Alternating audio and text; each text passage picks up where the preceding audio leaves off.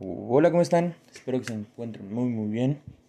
Mi nombre es Saúl Hernández Hernández y actualmente curso la materia de ortodoncia en octavo grado grupo A por la Universidad Benito Juárez de la ciudad de Puebla. Y la finalidad de este podcast es exponer un caso clínico. Este caso clínico es de una paciente femenina de 20 años de edad que acude a la clínica de ortodoncia de la División de Estudios y Posgrados de la Universidad Autónoma de México. El motivo de su consulta, eh, según las palabras de la paciente, cuando me quitaron las muelas del juicio, me dieron, me dijeron que podían operar, pero primero tenía que ponerme brackets. Esto para poder corregir la alteración facial que se puede observar en el perfil. Eh, algunas de las características clínicas es en el examen clínico extraoral se observa la vista frontal eh, de una cara mesoprosopa redonda, labios competentes y gruesos y la línea media facial coincide con la línea media dental. Su sonrisa es neutra y forzada, muestra el casi 100% de las coronas clínicas de los órganos dentarios superiores.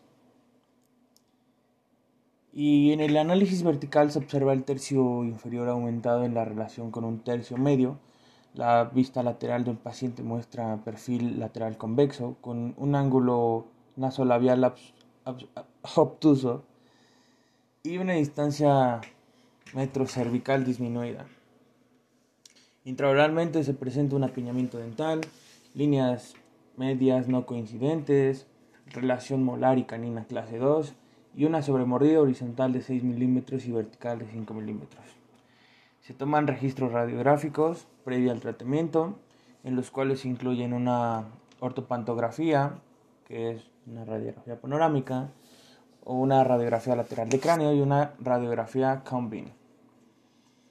Eh, en ellos se pueden observar 28 dientes permanentes en buena relación corona-raíz, 2 a 1, de acuerdo al nivel de crestas óseas, ligera asimetría en las ramas mandibulares y ningún signo de nivel articular. Eh, en el análisis cefalométrico se revela una clase 2 esquelética por protusión y retro, retrognatismo, macrognatismo, exceso vertical de maxilar, proinclinación dental inferior, superior e inferior del patrón del crecimiento neutro. En el plan de tratamiento se realiza una vez eh, establecidos los objetivos que, que, tiene el tratamiento, una interconsulta en el Departamento de Cirugía Maxilofacial del Hospital Juárez de México y se sugiere una cirugía sagital para el avance mandibular de una meso para el avance mandibular y una mentoniana de avance en el tratamiento ortodóntico prequirúrgico. Eh, de igual manera fue planeado para la preparación quirúrgica del paciente. En la fase ortodóntica prequirúrgica, la extracción de los primeros prepolares inferiores eh, se, se tuvo que realizar.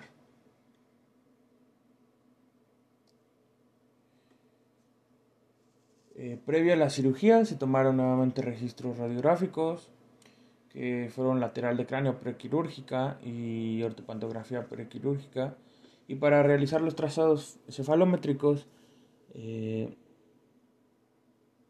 las mediciones y los análisis eh, realizaron con el programa Dolphin Imagine la cirugía y los modelos se elaboraron con férulas oclusales necesarias para la cirugía y se realizaron en un articulador semiajustable. El procedimiento quirúrgico eh, se realizó con el apoyo del Departamento de Cirugía Maxilofacial del Hospital Juárez de México y se realizó una osteotomía sagital bilateral mandibular avanzado de 10 milímetros con interjo óseo utilizado con férulas intermedias para fijar la mandíbula en la posición correcta, mentoplastía y avance de 6 milímetros. En la fase ortodóntica prequirúrgica el tratamiento de ortodoncia se realizó tres semanas después de la cirugía utilizando elástico up and down para el control mandibular. El objetivo de la fase fue lograr la oclusión ideal En cuanto a la clase caninas, eh, la sobremordida horizontal y la vertical, y la coincidencia de las líneas medias se utilizaron arcos 0.018 y se continuó con su elástico para posteriormente eh, colocar arcos para el cierre de los espacios residuales y por último colocar, un, ah, colocar arcos braided para perfeccionar la intercuspidación justo con eh, elásticos intermaxilares. Veinte semanas después de la cirugía se retiró la aparatología, se indicaron retenedores circunferenciales superior e inferior durante todo el día y un bionador básico de uso nocturno. Se tomaron radiografías panorámicas y lateral de cráneo posterior al tratamiento y se evaluaron los cambios por sobreposición, además de que se compararon los valores cefalométricos con, los con las radiografías iniciales. La duración de este tratamiento total fue de 21 meses. Se mejoró el perfil incrementando la estética y armonía facial de la paciente.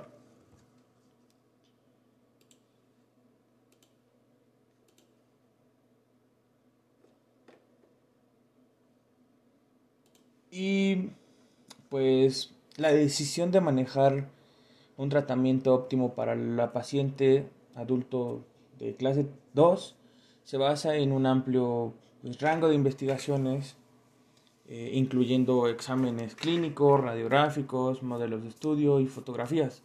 Un análisis detallado de, esta, de estas fotografías es la forma útil de cuantificar las, las características faciales que son sumamente importantes para el diagnóstico y el, y el tratamiento adecuado para la paciente. Eh, también unos datos curiosos eh, son tres. La primera generación de estudiantes de odontología de la Facultad de Estomatología de la UAP consistió en solamente cinco alumnos, de los cuales solamente tres se graduaron. Eh, también este dato es muy sumamente curioso y las primeras prótesis que se realizaron pues eran con dientes de animales como morsas, vacas e hipopótamos. En los billetes de dólar donde aparece George Washington, en su rostro aparecía que apretaba los labios debido a que tiene que sujetar la prótesis, la cual no le permitía sonreír o hablar naturalmente. Y este también es un, un dato muy curioso que en lo particular a mí me gusta esta banda donde lo conforma este personaje. Y es el diente más caro del mundo. El diente más caro del mundo se vendió eh, a un dentista y el dueño o donde procedía el diente era nada más y nada menos de John Lennon que se vendió en una subasta por 30 millones de dólares. El que lo compró nuevamente fue un dentista, pero su idea fue poder llegar a clonar a Lennon, a John Lennon, algún día cuando sea posible. Bueno, eso fue todo. Muchas gracias. Hola, ¿cómo están? Espero que se encuentren muy muy bien. Mi nombre es Saúl Hernández Hernández y actualmente curso la materia de ortodoncia en octavo grado grupo A por la Universidad Benito Juárez de la ciudad de Puebla. Y la finalidad de este podcast es exponer un caso clínico. Este caso clínico es de una paciente femenina de 20 años de edad que acude a la clínica de ortodoncia de la División de Estudios y Posgrados de la Universidad Autónoma de México. El motivo de su consulta, eh, según las palabras de la paciente, cuando me quitaron las muelas del juicio, me dieron, me dijeron que podían operar, pero primero tenía que ponerme brackets. Esto para poder corregir la alteración facial que se puede observar en el perfil. Eh, algunas de las características clínicas es en el examen clínico extraoral se observa la vista frontal de una cara mesoprosopa, redonda, labios competentes y gruesos y la línea media facial coincide con la línea media dental. Su sonrisa es neutra y forzada, muestra el casi 100% de las coronas clínicas de los órganos dentarios superiores. Y en el análisis vertical se observa el tercio inferior aumentado en la relación con un tercio medio. La vista lateral del paciente muestra perfil lateral convexo con un ángulo nasolabial obtuso y una distancia metrocervical disminuida. Intraoralmente se presenta un apiñamiento dental, líneas medias no coincidentes, relación molar y canina clase 2 y una sobremordida horizontal de 6 milímetros y vertical de 5 milímetros. Se toman registros radiográficos previo al tratamiento, en los cuales se incluyen una ortopantografía, que es una radiografía panorámica, o una radiografía lateral de cráneo y una radiografía combine. Eh, en ellos se pueden observar 28 dientes permanentes en buena relación corona-raíz, 2 a 1, de acuerdo al nivel de crestas óseas, ligera asimetría en las ramas mandibulares y ningún signo de nivel articular.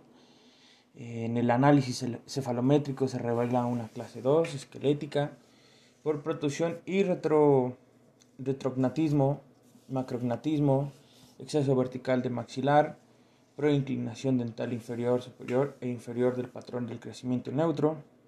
En el plan de tratamiento se realiza una vez eh, establecidos los objetivos que, tiene el tratamiento, una interconsulta en el Departamento de Cirugía Maxilofacial del Hospital Juárez de México y se sugiere una cirugía sagital para el avance mandibular de una meso para el avance mandibular y una mentoniana de avance en el tratamiento ortodóntico prequirúrgico. Eh, de igual manera fue planeado para la preparación quirúrgica del paciente. En la fase ortodóntica prequirúrgica, la extracción de los primeros prepolares inferiores eh, se tuvo que realizar.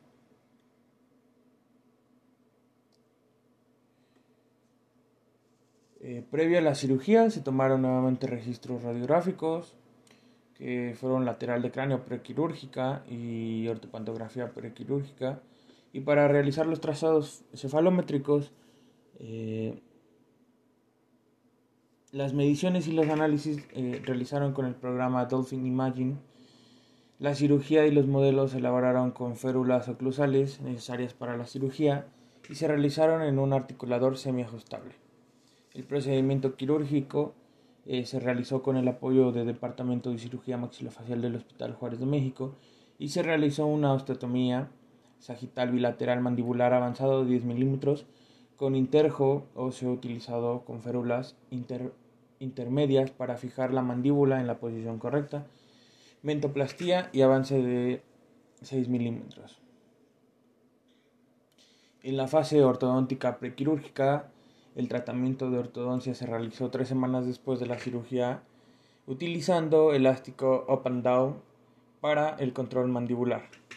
El objetivo de la fase fue lograr la oclusión ideal en cuanto a la clase caninas, eh, la sobremordida horizontal y la vertical, y la coincidencia de las líneas medias se utilizaron arcos 0.018 y se continuó con su elástico para posteriormente eh, colocar arcos para el cierre de los espacios residuales y por último colocar, un, ah, colocar arcos braided para perfeccionar la intercuspidación justo con eh, elásticos intermaxilares.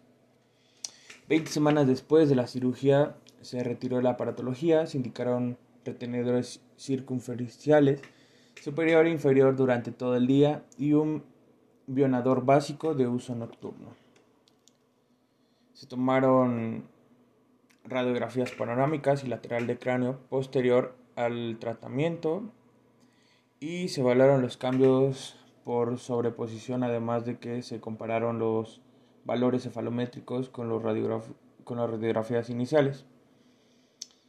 La duración de este tratamiento total fue de 21 meses se mejoró el perfil incrementando la estética y armonía facial de la paciente.